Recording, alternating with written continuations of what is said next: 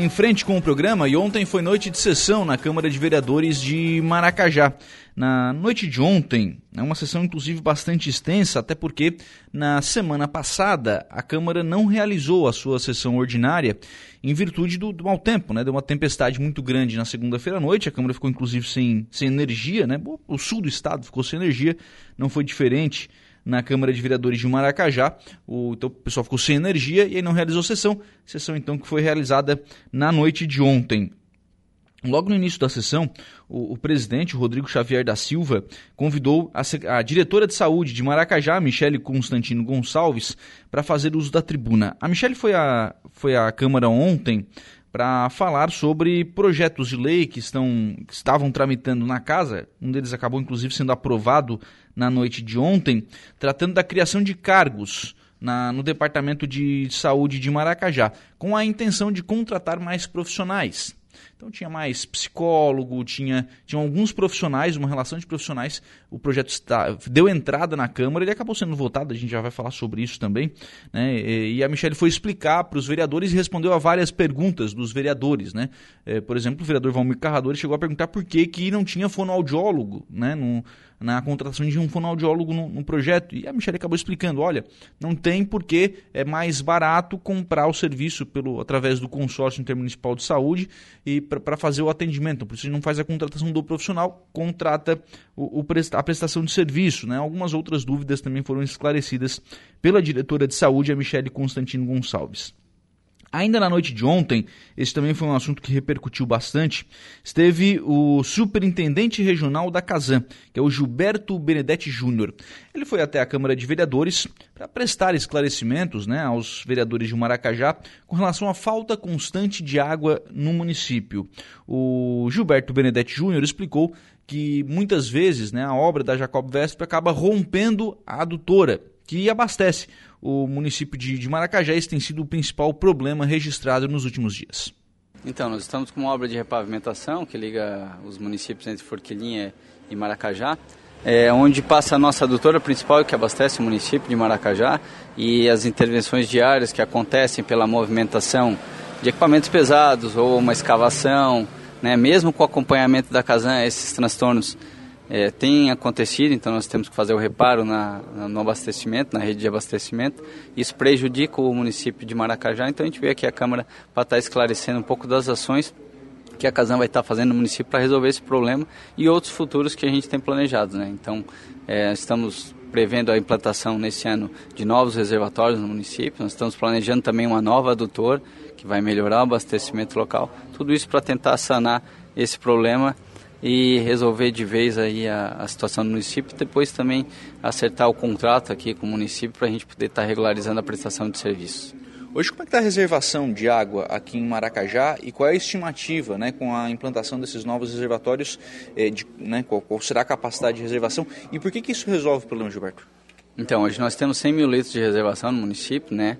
já está defasado esse valor é, com planejamento, aquisição de terrenos, projetos e licitações, a gente vai estar instalando agora, nesse ano ainda, é, 350 mil litros de água de reservação e mais um reservatório que vai ser feito provavelmente para o ano que vem de 500 mil litros. Então, ao todo, nós vamos estar trabalhando com 850 mil litros de abastecimento aqui no município de Maracajá, que vai dar uma segurança hídrica suficiente para atendimento a qualquer emergência que ocorra. Ou seja, com esses reservatórios construídos, obviamente, né, se a gente tiver, por exemplo, um problema dessa adutora romper, esse reservatório supre a necessidade de água de Maracajá. Exatamente. As adutoras elas levam água aos reservatórios, os reservatórios distribuem a população através das redes de abastecimento. Então, numa interrupção da adutora, o reservatório continua suprindo o abastecimento mesmo que ele não seja reabastecido.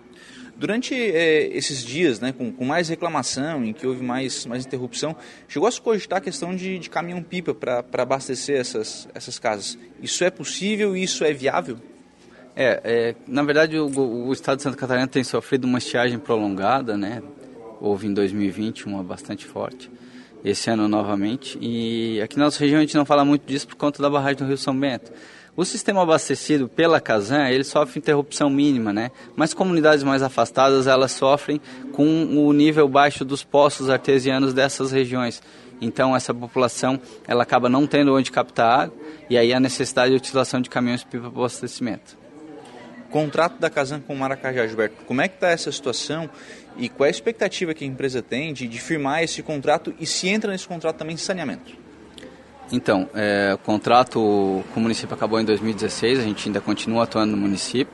Tentamos na gestão passada viabilizar um novo contrato de programa, infelizmente houve a mudança no marco legal do saneamento, né, e isso fez com que houvesse necessidade de novos procedimentos para poder firmar parcerias entre municípios e o Estado de Santa Catarina. É, esse, esse marco ele estabelece que até 2033 se tem a necessidade de fazer uma cobertura de 90% de esgoto nos municípios e 99% de água. Então, é, a Casan tem é, caminhado na direção de conseguir novamente então firmar contratos com os municípios que é, né, o contrato está vencido. Com os, com os, municípios que a gente já tem contrato, a gente pretende prolongar para poder atingir essas metas, né, fazer alterações no contrato, porque são investimentos pesados que vão ser necessários. Então há necessidade de uma garantia jurídica. Hoje tramita na LESC um projeto é, que visa então a criação das macro-regiões, das regiões metropolitanas, e essas regiões metropolitanas vão poder então é, dar mais um passo em direção a gente conseguir fazer esses contratos com os municípios e estar prestando o serviço necessário. Se fala muito, Gilberto, por exemplo, as pequenas cidades é, não seria viável para a Casan fazer esses contratos, é, economicamente falando, né, pelo, pelo seu retorno. E para as grandes cidades seria obviamente mais interessante, teria um retorno econômico mais, mais tranquilo. Dentro da empresa, vocês pensam também dessa maneira, é, olham para essa questão da, da, viabilidade econômica e o que fazer para os municípios que não são viáveis economicamente? Então, inclusive o novo marco ele prevê a regionalização do, dos valores né, cobrados pelos serviços prestados. É, é a função das agências reguladoras, então, avaliar qual que é o custo efetivo de operação dos sistemas, as necessidades de investimento e gerar as novas tarifas que vão ser mais regionalizadas, mas mesmo assim a necessidade de subsídio cruzado, né? O, nas regiões que vão ser criadas, os municípios maiores eles vão ter que colaborar com a execução do saneamento nos municípios menores. Isso não tem como fugir, né? Porque municípios menores, como tu mesmo frisou, a arrecadação é muito baixa para atingir as metas. Então são horizontes de, né, de retorno muito grandes. Então há necessidade de se organizar nos blocos, fazer uma tarifa regionalizada e aí sim a gente vê é, como pode então resolver esse problema aí da município menor arrecada menos, município maior arrecada mais e aí fica tudo é, equiparar, essas, é, equiparar essas questões. O, a questão que a ideia é que Maracajá é que a Casan opere o saneamento também, o esgotamento também. Sim, a função da Casan é água e esgoto né, no estado. Então a gente vai estar tá caminhando junto com a prefeitura para viabilizar que haja o início da implantação do sistema de esgotamento sanitário também. Fazer uma de fora de Maracajá também, aproveitar a tua, tua presença aqui, Gilberto, que é a questão da barragem do Rio do Salto. É, como é que está andando essa... Primeiro, qual é a importância dessa obra para vocês, do ponto de vista de ter segurança, né, de, de oferecer esse abastecimento? E como é que está essa questão do projeto, licença ambiental e perspectivas de a casa ter esse recurso para fazer essa obra? Então, nós tivemos um tempo passado aí os recursos necessários para estar tá executando através do PAC, se eu não me engano, né? Esse recurso infelizmente foi utilizado para outra finalidade, a obra não saiu, mas o terreno já foi desapropriado, né? o projeto já estava pronto. Então, agora foi retomado pelo governo do estado a intenção de executar a barragem do Rio do Salto. A Casan está atualizando os estudos ambientais necessários, porque muita lei mudou, né, de lá para cá. Então, a gente está viabilizando todos os estudos para poder novamente poder lançar a licitação. Né? Lançando a licitação e executando essa obra, ela vai ser fundamental para toda a região. Não só para os executores ali, que vão servir muito bem desse acúmulo de água, como acontece da barragem de São Bento, mas principalmente para a população, porque apesar de ser uma, uma, obra do governo do estado e vai ser gerida pela Casan, os outros municípios que são SAMAIs, que não são da Casan, eles poderão também se servir dessa água e trazer uma segurança hídrica para a região. Né? Por exemplo, Aranguá. Se Aranguá é, encontrar dificuldades de captação local, a gente pode planejar uma adutora vindo dessa barragem que vai abastecer o município de Aranguá. Então é um, é um ganho absurdo para a região sul. Né? A gente sabe por experiência própria, a barragem do Rio São Bento é a obra fundamental que garante, mesmo em período de estiagem, o abastecimento de todos, né, os múltiplos usos da barragem, e a Rio do Salto vai trazer esse mesmo benefício para Muito bem, então este o Gilberto Benedetti Júnior, superintendente regional da Casan, é, falando né, sobre a sua visita ontem à Câmara de Vereadores de Maracajá, esclarecendo né, todos esses assuntos que foram levantados ontem pelos senhores vereadores. Também na noite de ontem deu entrada a prestação de contas do Poder Executivo Municipal referente ao exercício de 2020 ainda deram entrada os projetos de lei complementar número 1 de 21 de fevereiro de 2022 concede desconto para pagamento do imposto predial territorial urbano IPTU e taxas de serviços públicos para o exercício de 2022. O projeto de lei complementar do Poder Executivo número 3, que cria o cargo de auxiliar educacional no quadro permanente do Magistério Público Municipal, acrescentando ao anexo 3 da Lei Complementar número 6, de 22 de dezembro de 2003 e da outras providências, o projeto de lei do Poder Executivo número 6, que dispõe sobre a ampliação do número de vagas de cargos de provimento efetivo, que especifica, constantes na Lei 985, de 12 de junho de 2014, e que dispõe sobre a estruturação do plano de cargos, carreiras e vencimentos da Prefeitura Municipal de Maracajá, estabelece normas gerais de enquadramento, institui tabela de vencimentos e dá outras providências, e deu entrada ainda o projeto de lei do Poder Executivo número 7, que autoriza o Poder Executivo Municipal a ceder servidor público para trabalhar junto à 19ª Delegacia Regional de Polícia do Estado de Santa Catarina, Delegacia de Polícia Civil de Maracajá e dá outras providências.